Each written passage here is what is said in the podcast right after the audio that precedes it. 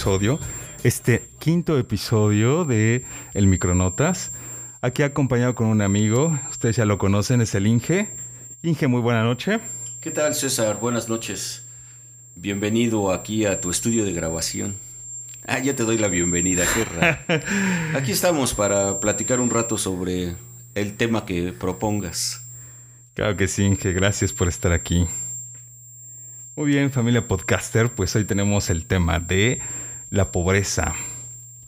La pobreza, pues en todos los ámbitos, la pobreza como una situación que ha sido, eh, pues, desgraciadamente un desequilibrio a nivel mundial por muchísimos años, por décadas. Por siglos, diría yo. claro que sí. Eh, por falta de recursos como la alimentación, la vivienda, la educación, la asistencia sanitaria, el agua potable o la electricidad, la pobreza puede afectar a una persona, a un grupo de personas o a todo, a toda una región geográfica. O a todo un país, o a todo un continente. A toda una familia. O a todo un imperio. A toda una colonia. Exactamente. Ay, mi estimado este, César, escogiste un tema muy, muy complicado para mí porque soy de las personas que filosóficamente creo que deben de existir los positivos y los negativos y entonces la pobreza tiene que existir así como la riqueza, así como el positivo, el negativo, el yin, el yang. Eh, y ese juego de tratar de eliminar la pobreza o de hacer países donde todo el mundo sea feliz, para mí es prácticamente imposible. No se puede que todos sean ricos y creo que sí se puede que todos sean pobres. Ay, sí, no, creo que tampoco. O sea, siempre hay un, término, un término medio y siempre eh, bajo mis principios hegelianos de, de la filosofía, o sea, debe de haber una tesis, una antítesis y posteriormente una síntesis. Entonces, pobreza, riqueza, síntesis, pues da otra cosa. Así es, Inge, como todo, como usted bien lo dice, el, como el, lo negro, lo blanco, lo oscuro, eh, siempre existe, lo, lo malo, lo bueno siempre está a nuestro alrededor. Sí, pues revisando históricamente, históricamente la historia de la humanidad, este, válgase la redundancia, este, siempre ha habido pobres, siempre hemos habido pobres y siempre ha habido gente muy, muy rica.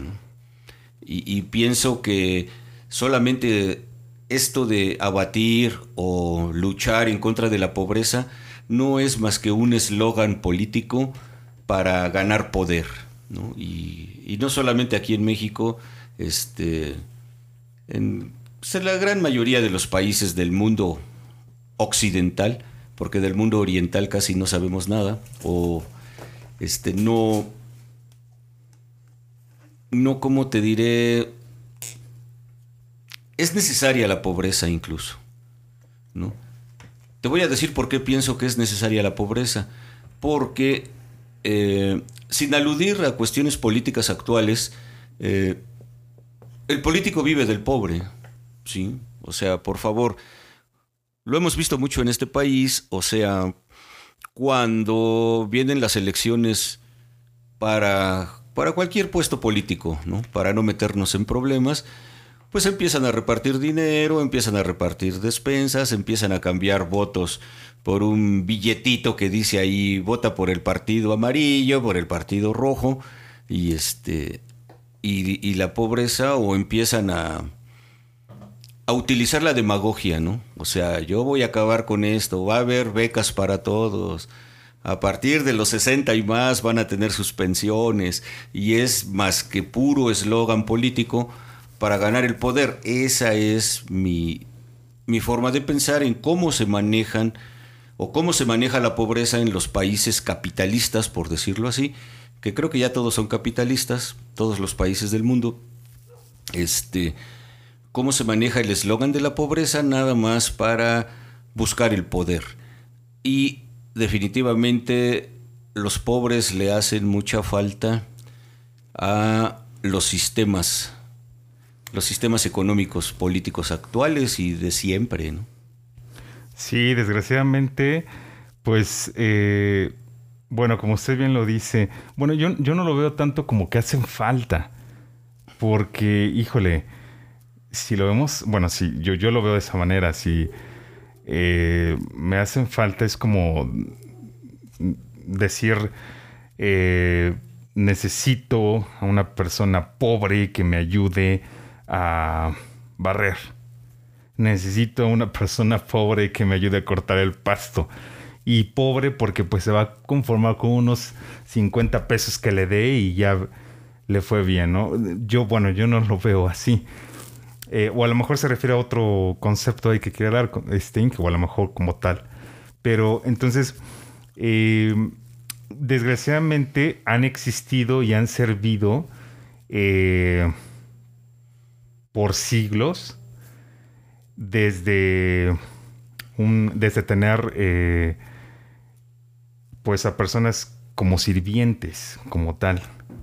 Fíjate. Y, ok, adelante, adelante desde tener esclavos, ¿no? Desde ahí, desde tener a alguien que le dé, este, le dé el aire, le esté soplando ahí para que no tenga calor, ¿no? Con una, este, con una, se me el nombre, una hoja, por decir así, darle... Un abanico. Ándele, darle un poquito de aire para esa persona que tiene calor, ¿no? Tener un esclavo ahí. Ahorita tú tocaste un tema bien interesante, los esclavos. Y yo la otra vez este, estaba investigando, escuchando, leyendo. Eh, no me gusta hablar mucho de mis fuentes porque no soy una persona así súper culta que haya leído miles de libros. Eh, me estuve informando sobre una de las razones por las cuales Abraham Lincoln elimina la esclavitud de Estados Unidos. Era precisamente, fíjate, porque los esclavos eran una carga para los amos. ¿Sí? Porque al final de cuentas el esclavo era una carga con la cual tenías que cargar durante muchos años y no solo el amo tenía que mantenerlo o mal mantenerlo o mal darle de comer, sino que también venían los hijos, los nietos, entonces dicen, vamos a abolir la esclavitud porque ya los ricos ya no podemos hacernos cargo de los esclavos. Y generaron, para mí, lo que desde la, ¿cómo se llama? Desde la revolución industrial hay nuevos esclavos y esos nuevos esclavos son los obreros, ¿no? O sea, espero no ofender a nadie, pero es la verdad. Yo he sido obrero, he sido empleado. La palabra empleado, pues ahí te lo está ah. diciendo, ¿no? Te emplean.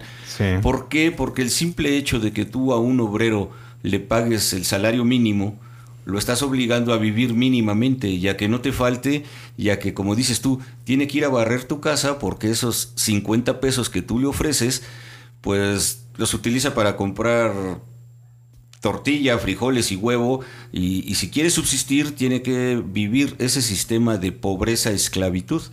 Entonces, la verdad, dentro de mi muy forma particular de ver esto, eh, no, no me explico, no me gusta este sistema que le pueden llamar capital o liberal, de que el obrero es pobre porque quiere, ¿no? O sea, tenemos que verlos. Hace rato, antes de empezar esta plática, eh, yo te decía que no me gustaba mucho tocar ese tema porque no quiero tocar puntos susceptibles en el aspecto de que volvemos a lo mismo, a los sistemas político-económicos actuales y de siempre, les ha convenido que haya gente pobre. Sí, sí, totalmente.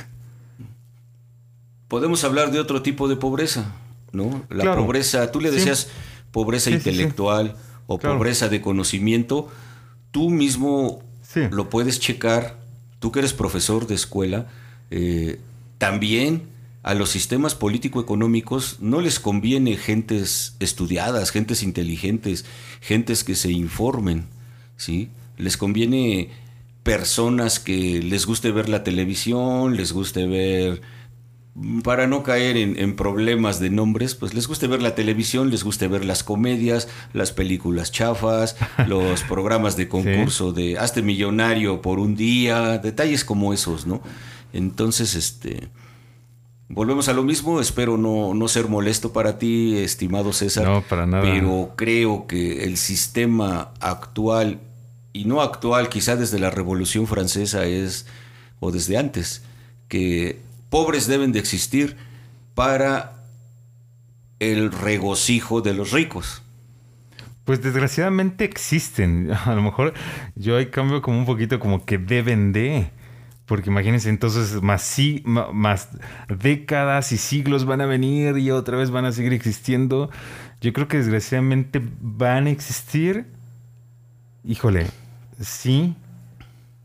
Porque es difícil acabar con este concepto. Este, Pues a lo mejor una disculpa por mi pesimismo, pero Van a seguir existiendo o vamos a seguir Sí. existiendo, no me considero rico, vamos a Claro. seguir existiendo. ¿Y por qué? Porque ahí te va. En el fondo, es, en el fondo, los verdaderamente poderosos es una demagogia el que quieran atacar la pobreza o, o el malestar económico de, de los países. Es pura demagogia, realmente no lo quieren. A ellos les conviene eso. ¿sí? Sí, bien. Eh, estoy de acuerdo, fíjense en lo que dijo hace unos, unos segundos. Eh, con la pobreza en, en el sentido de eh, intelectual. Bueno, todo lo que escuchamos o observamos a diario estamos aprendiendo. Y hubo una serie que llamó mucho la atención y todavía está llamando la atención en Latinoamérica, ¿no? Que fue El Chavo del Ocho. Uf, Y pues la gente observaba, o sea, nosotros no había otras cosas como, como, lo, como las que existen hoy, pero observaba pues eh, esa comedia, ese, esa serie que pues decía estaba en una en una este, vivienda eh, pues donde la persona observa y dice pues yo estoy en algo similar y pues no hay ningún cambio. Yo recuerdo que no, no vi, o sea, uno se pone a pensar, ¿no?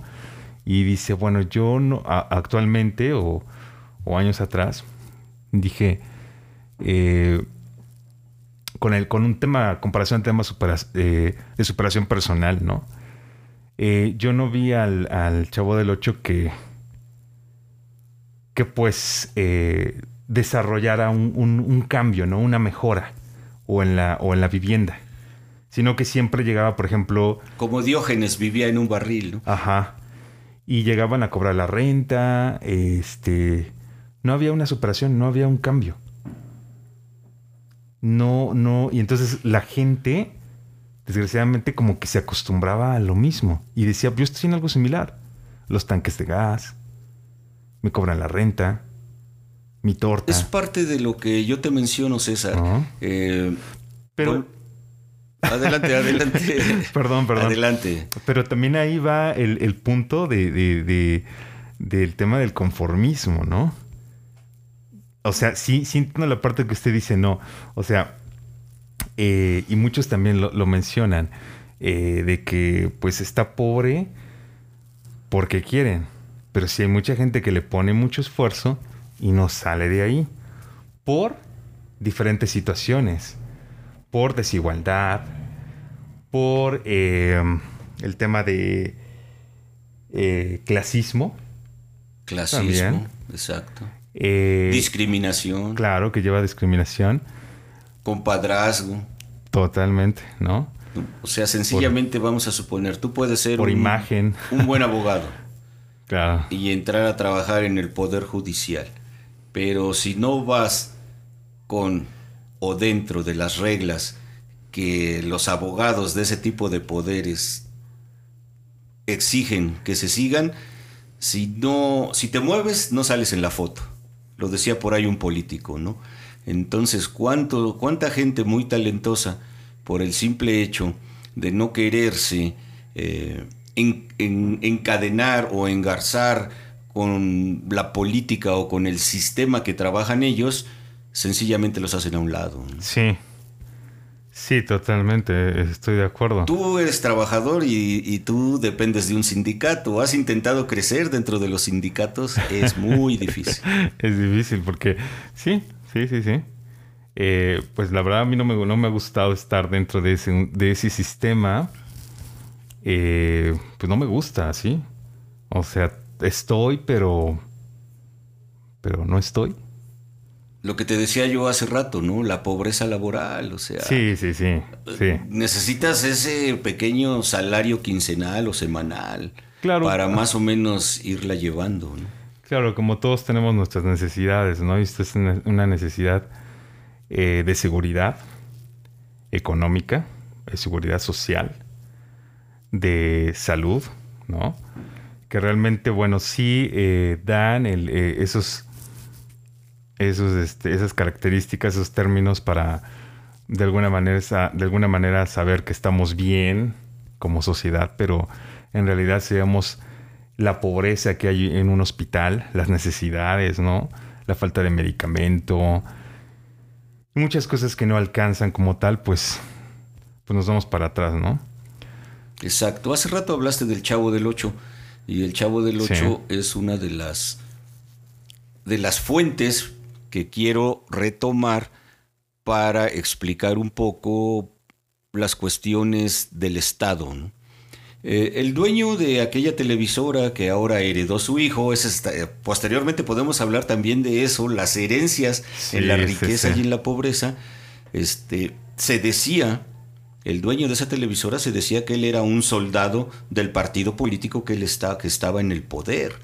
O sea, que nos estaban maniatando desde los aparatos de comunicación o los instrumentos de comunicación, la televisión, la radio, eh, estaban manejando la forma de pensar de, de, de la gente del pueblo. Claro. ¿no? Si tú recordarás, por ejemplo, las películas de nosotros los pobres, ustedes los ricos, era otra forma de manipular, ¿no? El pobre es bueno, ay, qué bueno es ser pobre, y el rico es malo. Eh, pero son formas al final, o eran, son formas al final de manejar lo que pudiéramos llamarle una psicología o una sociología multitudinaria del grupo de masas. Sí. Yo no sabía, por ejemplo, alguna vez estuve en Estados Unidos, conocí gente de, de Perú, de Chile, de Bolivia, que me decían que el Chavo del Ocho era lo máximo, ¿no? Oh, es que el Chavo del Ocho en Y Chile lo lo, siguen- aman lo y Chespirito llenó 20 estadios de fútbol y dice, ¿qué, Sí, lo ¿Qué pasa, raza, no? O sea. ¿cómo es ¿eh? posible que- que Claro. que nos guste eh, la comedia del pastelazo, ¿no? Siempre Claro. le pegaba el barriga, siempre se burlaba de Don Ramón, Ajá. le pegaba a Kiko, o sea, es para Sí. mí, pues era nefasto, ¿no? Ver el Chavo del Ocho o el Chapulín Colorado o muchas cosas que, que se... Bueno, ahora ya no veo televisión y este... La que ve, se pero- siguen viendo o que se, o que se, o que se veían, ¿no? Claro, ahora la ve, pero no la aprende. Es ¿No? que de nada más tengo este antena analógica, ¿no? Y agarra cuatro canales. No, no tengo cable, entonces no la veo por eso. Oiga, y también otra cosa, hablando de, de- del chavo, del chespirito, bueno, este, híjole, pues que también podría ser otro tema, ¿no? A tratar este de, de- de los grupos masónicos. Que hay una teoría ahí oculta en el chespirito, ¿A poco? Eso Claro. sí no, de eso sí no sé nada. No, no sé nada. Sí, sí, sí. Se me viene a la mente algo que, que quisiera... eh, Grupos masónicos hablando, hablando de poder. de riqueza, ¿no? También, donde sí. Conozco, conozco poco sobre los masones. Donde exactamente, donde, eh, como usted dice, sí, eh, pues siguen existiendo, seguirán existiendo porque van eh, heredando a sus hijos, a sus nietos, ese, ese poder ya, ya de raíz, ¿no? Ahorita se me viene a la mente algo que no sé si sea cierto, completamente cierto, porque es de mis estudios de primaria de secundaria. Al parecer el famoso Benito Juárez era masón. Sí. Y si queremos hablar de otro cliché, de, de, lo que pueden manejarle dentro de la educación a los mexicanos, es precisamente el cliché de Benito Juárez, ¿no?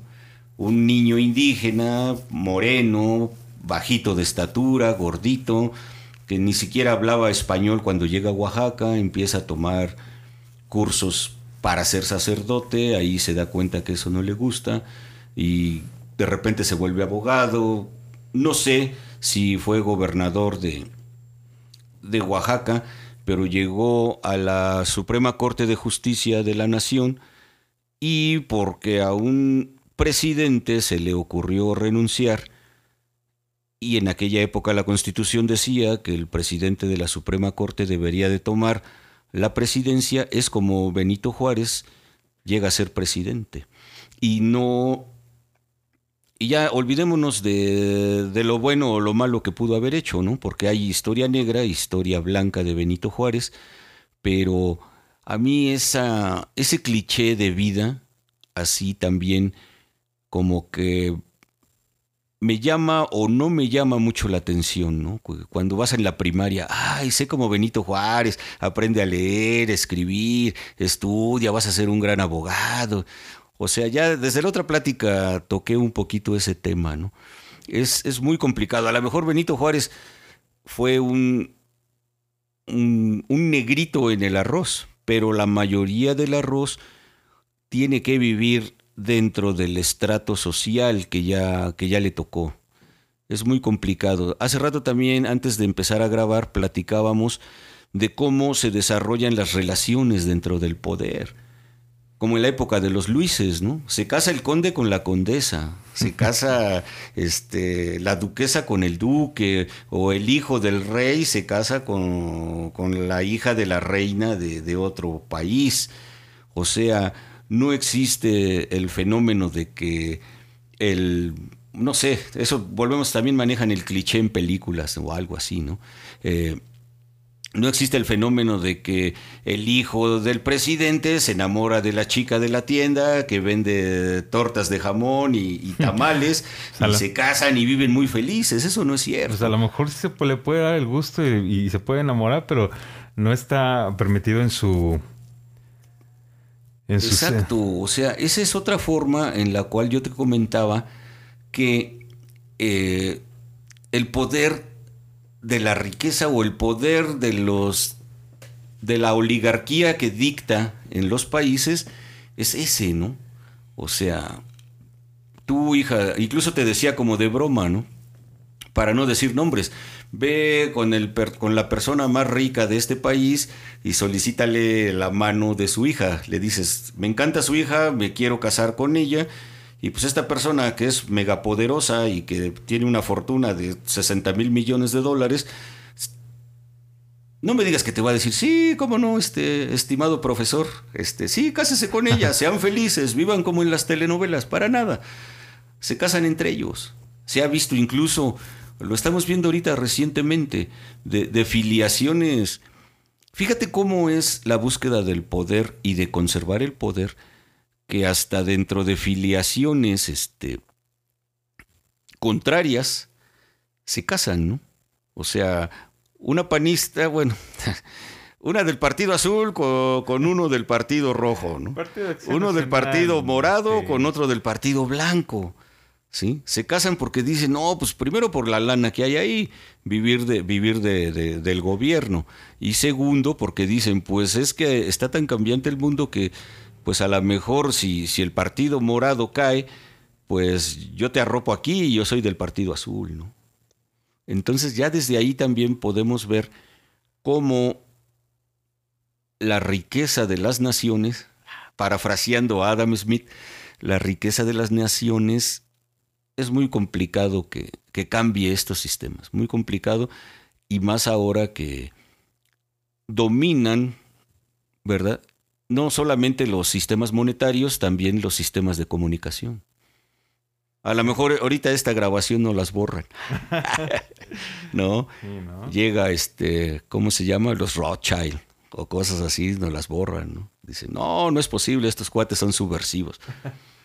Sí. Es, es complicado. Y, y, como te lo dije desde hace dos, tres días que me dijiste eso de la pobreza, dije, híjole, tocaste un, un tema muy, muy sensible, ¿no? muy filoso. Sí, eh, me acuerdo, Inge, que le dije, bueno, pero vamos a empezar con, con el tema de pobreza capital y bueno, también existen, como bien lo, lo, mencionó usted, pues varios tipos de pobreza, ¿no? Puede haber pues una persona que no tiene eh, los hábitos, los buenos hábitos de, de aprender, de, de, leer. Bueno, de leer, a ver si hablamos aquí en México, híjole, pues critican mucho al mexicano porque no lee. Pero si vemos las también la realidad de el, trabajar como obrero, por ejemplo, y que algunos tienen una, una, mayor necesidad de cubrir, hacer doble turno, obvio, pues no le da tiempo leer, cuánto le puede leer, pero actualmente, híjole, pues con la tecnología, con el teléfono, uno puede leer el periódico en el teléfono, puede leer revistas, o sea, la gente sí lee. Ya hay audiolibros. Claro, pero sí es muy criticado México por no, por no este, leer, pero a veces el tiempo de, de los horarios de trabajo pues no es el, el que todo uno quiere para sentarse y, y, tomar su libro y leer y tomar un café, ¿no? No es así, la realidad. Lo llevamos a otros puntos como el, el tema de, de, la pobreza em, eh, artística. Ah, caray, ese sí, lo veo medio extraño. Pobreza artística. No lo sé. A lo mejor el reggaetón. no, es, no es este, bueno, bueno, es, me refiero a la pobreza de, por ejemplo, eh, todo lo que tiene que ver con el arte, ¿no? El hecho de, saber de, pintura, de música, que el cual no, le no se le ha dado eh, pues un buen nivel desde la escuela desde que pues den unas horas para que los niños aprendan a, tener esa, buena cultura, ¿no? Y entonces sí que pueda aprender muchísimas cosas de, de, arte y que él también se pueda desarrollar como un artista. Pues ahora sí me quedo mudo porque no tengo mucho que expresar en cuanto a la pobreza artística. Mm, pues sí, generalmente, ¿qué te diré? dentro de mi experiencia, los verdaderos artistas, artistas, es gente muy loca y gente que, casi, casi un poquito parecida a nosotros, no, no le interesa mucho los convencionalismos económicos. ¿no? Yo conozco aquí a un pintor de aquí que trabaja con Don Beto, que es como un poquito Edgar Allan Poe. No sé si supiste que Edgar Allan Poe, bueno, dentro de lo poco que, he leído de sobre, Ed, sobre Edgar Allan Poe, es de que era una persona que se la pasaba completamente ebrio. Y este artista, bueno, para no difamar, perdón, perdónenme, ¿verdad? No vuelvo a, no vuelvo a, mencionar eso porque a lo mejor me equivoco, pero este amigo pintor que pinta eh, santos en las paredes y en las casas, aquí en este pueblito que somos muy, muy persignados, muy católicos, él se dedica a pintar y, yo lo que veo es que podríamos entrevistarlo un día. Cada vez que hace un cuadro, que pinta un mural en una casa, un mural este, católico, eh, se dedica a gastarse todo su dinero en la juerga. Y él se dedica a pintar y en la juerga, pintar y en la juerga, y, yo lo veo muy feliz. Pues sí, eso es lo importante, Inge. Que la persona se sienta feliz. Porque, bueno, eh, también como todo, pues eh, hay personas eh, como tal necesitan o creen que el dinero pues lo hace todo y que les va a dar felicidad, ¿no? Pues sí, también es parte de otro esquema mental de, del capitalismo. Maldito capitalismo. No, no, fíjate que no. O sea. No, también tiene. Es bueno, es bueno el capitalismo. Por supuesto. O sea, me quieres dar, me quiero dar yo mismo. yo mismo me quiero dar en la torre, ¿no? Eh, no me gusta, no me gusta platicar, mucho menos debatir sobre los ismos, ¿no? O sea, ismos, capitalismo, comunismo, socialismo, liberalismo. O sea, porque como que es fanatizarse mucho. Yo soy más del término medio. Como que le entramos al fanatismo. le entramos al fanatismo. Ándale, exacto. Y, y, la verdad, pues nada más es pelear sin resolver nada. Y yo mismo me he puesto esa pregunta. Dices, me digo yo mismo. A ver, Juan José, dices, criticas el capitalismo, no te gusta, no estás de acuerdo. Propón qué sistema podría darle un poquito de mayor sentido tranquilo de la vida a la gente. No lo encuentro. O sea, la verdad no lo encuentro. No estoy de acuerdo con... Estoy de acuerdo con la crítica al capital que hace Carlos Marx, pero volvemos a lo mismo. Los sismos no te llevan a ningún lado. El comunismo, el socialismo, pues tampoco. Ahora ya este son socialdemócratas. ¿no? Claro, oiga Inge, eh, comentarle de unas cifras, una investigación que se hizo, bueno, nosotros estamos en México, saludos para todos los podcasters que nos escuchan en otra parte del mundo, pero nada más como tener esa referencia, ¿qué, ha pasado del 2018 al 2021? Al, del 2018, perdón, al 2020. Ajá. Eh, una pros de 3.8 millones de eh, pobreza. Se, se, bueno, se investigó esa cifra. Y al 2.1 millones de, de, ciudadanos con pobreza extrema. Hablando del 2018. ¿Aquí en este país? Sí. Hablando del 2018 al 2020. O sea que sigue creciendo y la sigue pobreza. creciendo y creció más actualmente por una pandemia, ¿no? 3.8 millones de pobreza, digamos normal, y extrema el 2.1 millones. Mira, volvemos a lo que yo te comentaba.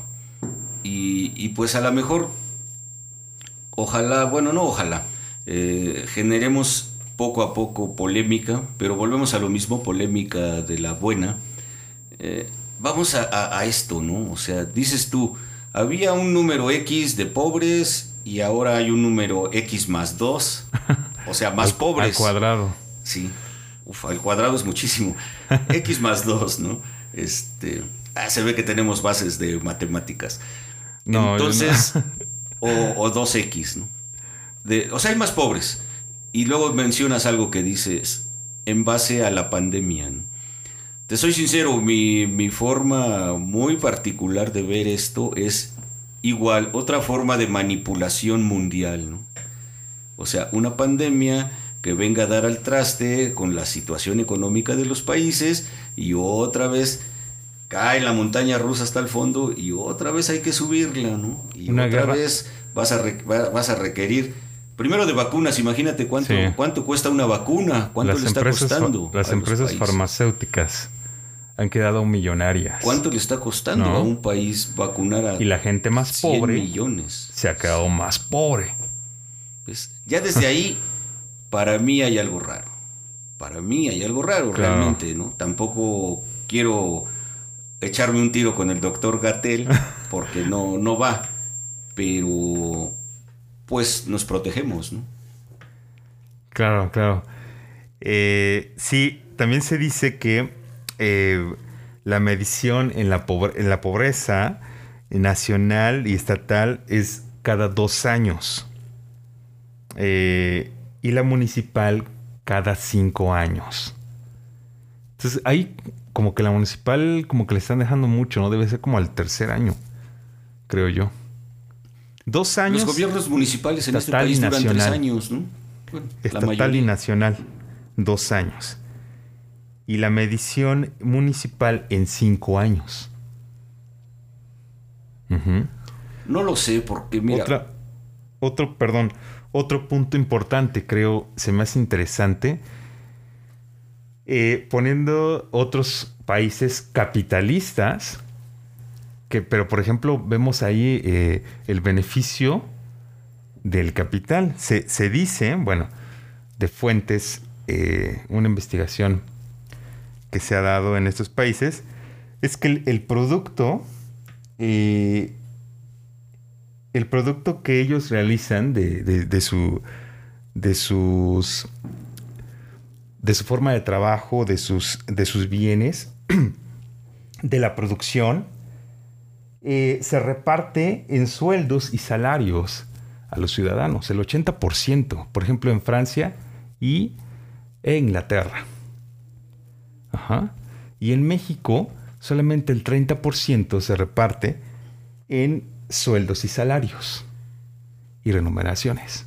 Parte de lo que yo decía en un principio, ¿no? Te dan nada más lo esencial para sobrevivir, para que no, para que tengas que ir de lunes a sábado al trabajo y no puedas faltar porque te descuentan un día, o todavía hay quienes se atreven, y eso me consta porque trabajé 30 años en fábricas, me consta que todavía hay quienes se atreven,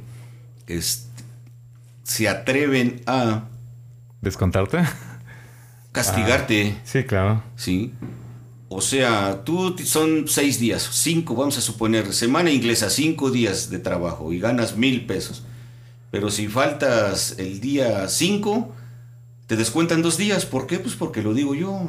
O sea, una dictadura laboral tremenda, ¿no? Entonces, si, si, faltas dos días, te descuentan cuatro, terminas ganando lo de uno. Claro. Y dices tú, ¿qué onda?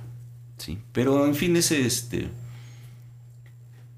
Pues puede ser tema. Ahorita se me acaba de ocurrir un tema muy bueno. Muy, muy bueno. Cuando tú estabas hablando sobre los datos, ¿sí? Los datos de la pobreza y los números de pobres y cada cuántos años se mide la pobreza en los municipios, te iba a decir los datos según quién.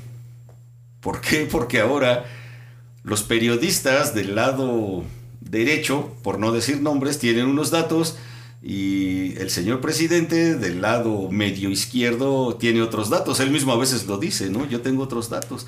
Y a lo mejor si vas con los de la derecha dicen hay 50 millones de pobres y si vas con los de la izquierda te van a decir no es cierto, hay 47 47.5 millones, ¿no? Y ¿sabes a, qué ahorita me está interesando mucho? y ese, ese tema te lo quisiera proponer. De una vez le entramos al tiro, no hoy, en otra ocasión, los periodistas. No sé qué tan cierto sea todo lo que hablan del chayote. O sea que vivíamos en un mundo de fantasía en base al famoso chayote que recibían los que en un momento dado eran el boom, ¿no? de las noticias. El señor X, uy, súper famoso, súper bueno. 24 horas. Ándale, lo que sea, ¿no? Y no, esta revista, la revista tal por cual, dice la verdad y saca realmente quién mató a los chicos de Ayotzinapa. Y, y nos estamos dando cuenta que, pues muchos periodistas, incluso hoy en día, por dinero, cambian o sea, modifican la realidad. Totalmente. Y, entonces yo voy, me gusta ese tema, me gusta un poquito más que la pobreza, porque dices, la pobreza educativa, o sea, ¿qué te están enseñando en las escuelas? O sea, ¿cuál es la ética de un... Yo no sé absolutamente nada del periodismo, pero ¿cuál es la ética del periodista? ¿no? O sea, yo, un periodista que, no sé, por porque ahora ya hasta cobran en dólares, ¿no? Por 50 mil dólares soy capaz de salir a decir, el señor presidente de tal lado es así, es bonito, es guapo, es bien, bien dadivoso y, las, las, perlas de la Virgen, ¿sí? Y eso no es cierto.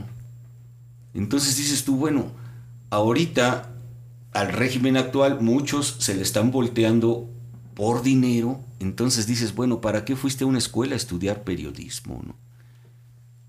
O sea, yo veo, no me gusta, a lo mejor porque yo como ingeniero siempre fui muy ético. Perdonen, Perdóname que me muerda la lengua. Qué bien. Bueno, vamos a ponerle un 95% ético. Qué bueno, bien, bien. No, no, no me gusta el, saber que de repente, mm, una vez, a lo mejor me voy a equivocar en los datos, una vez uno de los periodistas más famosos de la época, de, pues de la época salinista y todo eso que dices tú 24 horas que salió, y, caí yo, para mí, este señor LD, ¿verdad? O Dóriga, eh, me gustaba mucho, o sea, me, gustaba cómo salía en su noticiero, ¿no? Y yo una vez me pregunté, tuvo un, problema por unos departamentos ahí en Polanco, no me acuerdo bien la fecha, la fecha, la, cifra, pero eran departamentos de 3 millones de dólares, algo así, dices tú. Sí. Ah, caray, una persona que, se dedica a leer noticias y, a, salir en la televisión todos los días a las 10 de la noche, se compra departamentos de 3 millones de dólares. Dices, oye, pues qué gran negocio ser periodista. Claro. Pero también viene ahora todo lo que se está sabiendo, ¿verdad? Entre telones, de realmente por qué estos señores lograban tan, tanto billete. Me parece buen tema. Eh, y que nos hablen los periodistas y que nos expliquen de dónde nace la ética periodística, que yo creo que no existe. Y se supone que existe.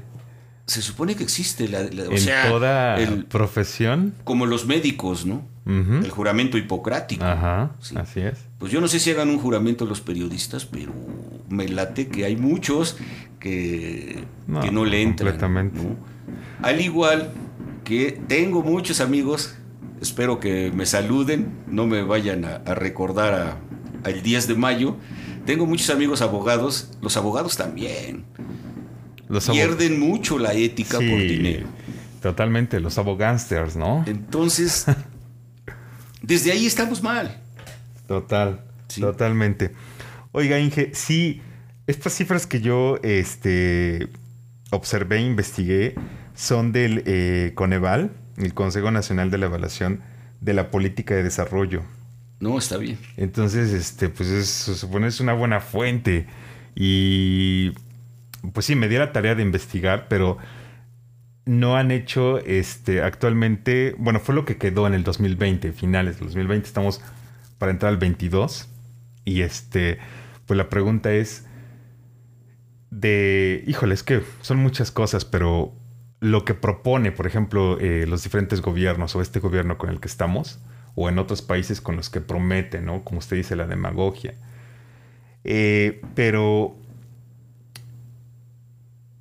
cuál, sería, ¿Cuál sería la propuesta? Yo, por ejemplo, le decía, eh, sí creo que eh, todos nos esforzamos en algún momento y la gente no, a veces no sobresale por muchas cosas, ¿no? Por no tener la, la oportunidad. Pero creo que como ciudadanos nos toca, sea, si nos preguntamos, ¿cómo, cómo, cómo hacer para que ya no exista la pobreza? Es muy imposible, para mí imposible. Muy difícil. Pero creo que en, nuestro, en lo que nos puede tocar a nosotros como ciudadanos, como buen ciudadanos, de llevar una ética en la sociedad, es darle una oportunidad a alguien que tenga talento, a alguien que la necesite, a alguien que la requiera.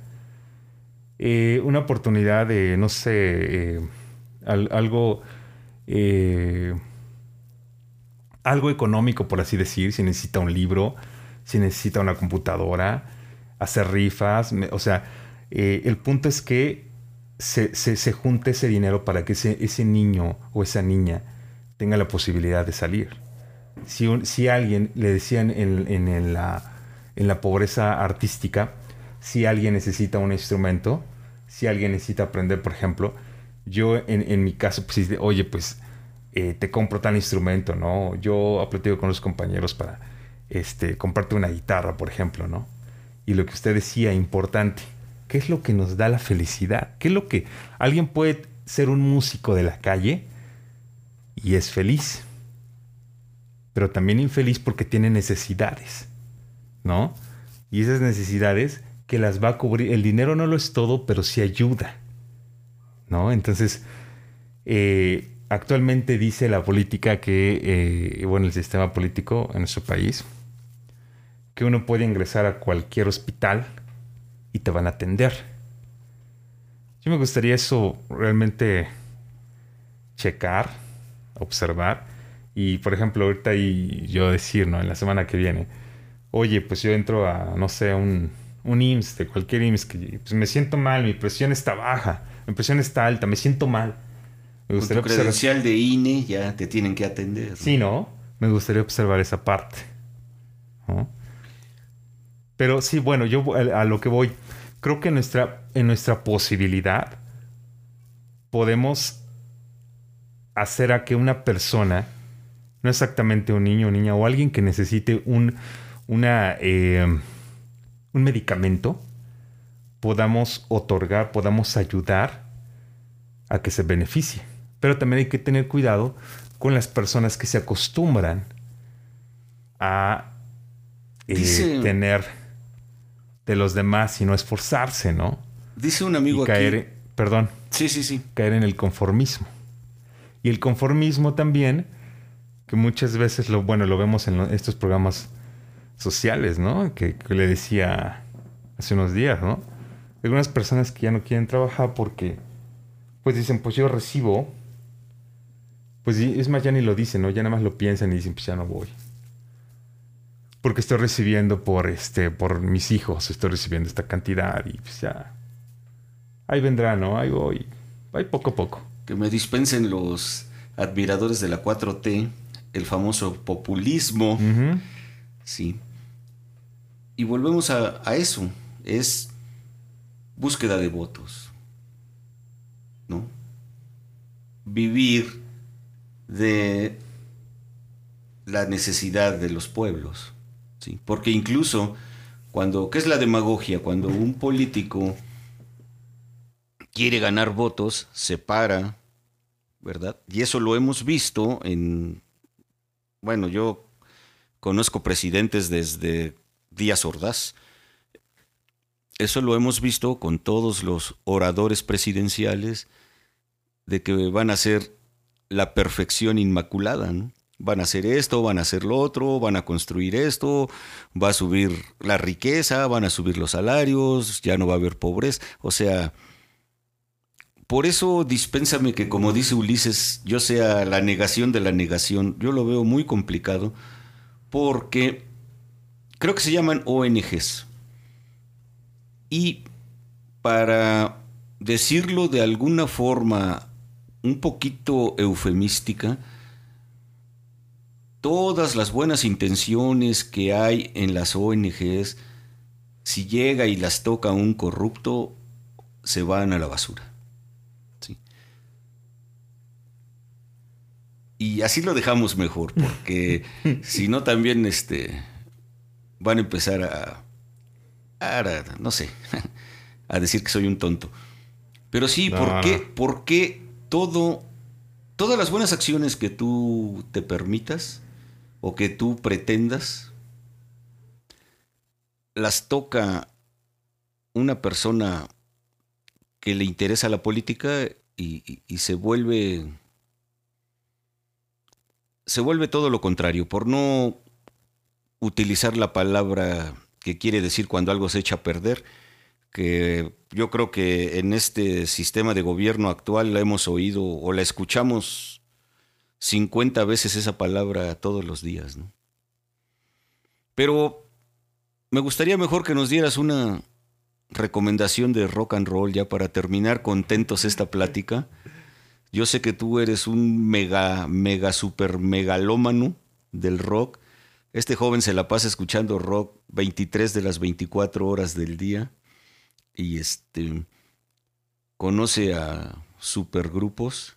No sé. A ver, recomiéndanos algo. Me falta, me falta. Me gusta mucho la música de. Pues de todo, de todo, todos los días escucho un poquito de todo. Para cerrar con broche de oro, un un poquito de, de heavy metal o de grunge.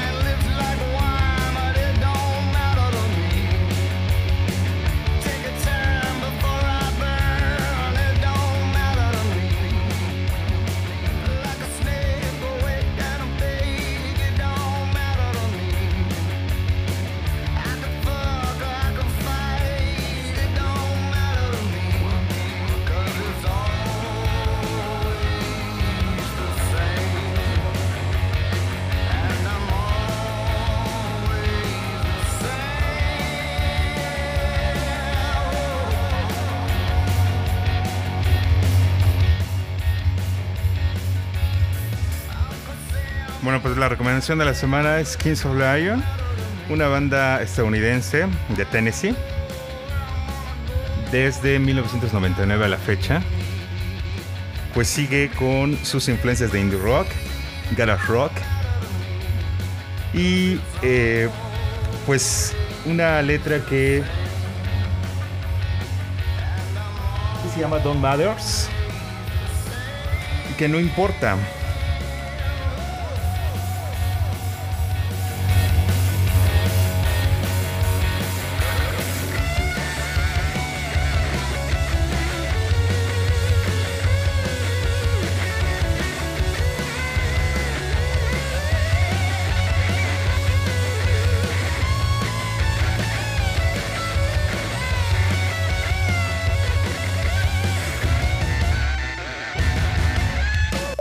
que nos trata de decir en esta letra que no importa lo que pase, no importa si me lastimé, no importa si estoy triste, debo de seguir, continuar. Un, un abrazo, un empujoncito para tu estima, tu autoestima. Bien, Ingen, pues nos estamos despidiendo. Estamos terminando este episodio y Gracias por su participación, gracias por su visita aquí en el Micronotas. No, gracias a ti, César. Muchas gracias. Buenas noches a todos. Buenas noches.